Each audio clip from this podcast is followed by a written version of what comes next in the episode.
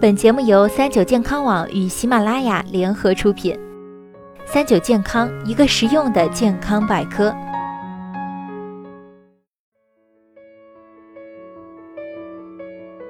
嗨，大家好，欢迎收听今天的健康养生小讲堂，我是主播探探。近年来啊，桃胶在保健品圈的人气越来越大，不少爱美的女孩子每天用牛奶炖桃胶，希望能够减缓衰老。不过，桃胶真的像传说中的那么神奇吗？那可不一定哦。桃胶啊，其实是树干上分泌的树胶，主要来源于蔷薇科植物桃或其同属的植物树。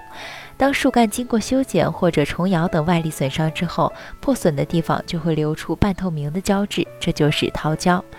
桃胶通常呈块状，外表是淡黄色或者黄褐色的，有光泽，摸起来滑滑的，质地坚韧。历代医学家都认为桃胶味甘苦，性平，具有调中和血、益气止痛的功效。《本草纲目》中也有相关记载。现代医学也证明，桃胶的主要成分是大分子多糖及植物膳食纤维，有助于促进肠胃蠕动，减缓肠道对糖的吸收速度，功效类似于平常吃的木耳、芹菜。但更被广大女性熟知的是各大桃胶广告中宣称的补充胶原蛋白这一功效。胶原蛋白是什么呢？是人体中最丰富的蛋白质，是构成皮肤、血管、骨骼等动物结缔组织的主要成分，具有许多重要功能。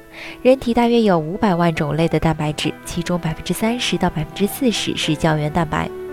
换句话说，胶原蛋白是动物所特有的。因此，桃胶中不可能含有胶原蛋白。想要补充胶原蛋白，只要养成健康的饮食习惯，摄入足够的维生素 C，就可以自由身体合成，没必要通过保健品口服补充。除了桃胶，皂角米和雪燕也是女性朋友最爱的两种保健品。有商家宣称。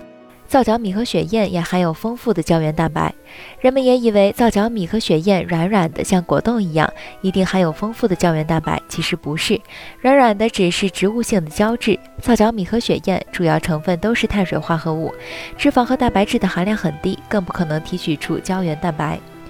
如今，越来越多的人通过吃来养生，但是如果不懂得科学养生的方式，就很容易陷入养生的误区，迷信一些没有很多实际养生效果的偏方、秘方、保健品。想用吃来养生，其实很简单，有五大原则：第一，远离加工肉制品，香肠、腊肉、火腿、咸肉等加工肉制品已被世界卫生组织列为致癌物，应尽量少吃；第二，早餐要吃好。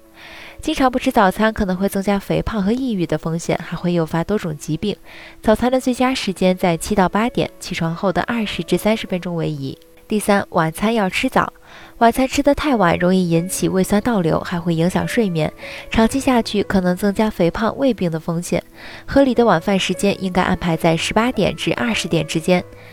第四，吃饭时细嚼慢咽。细嚼慢咽最常见的好处就是利于消化。此外，咀嚼还能刺激饱腹神经中枢，控制食欲，有助于降脂减肥。一般来说，每一口食物要咀嚼二十五至三十次。第五，烹饪方式要正确，尽量避免煎炸烤的烹饪方式。营养学专家建议，炒菜之后控油，凉拌菜最后放油，煲汤后去掉上层油脂，用烤代替煎炸。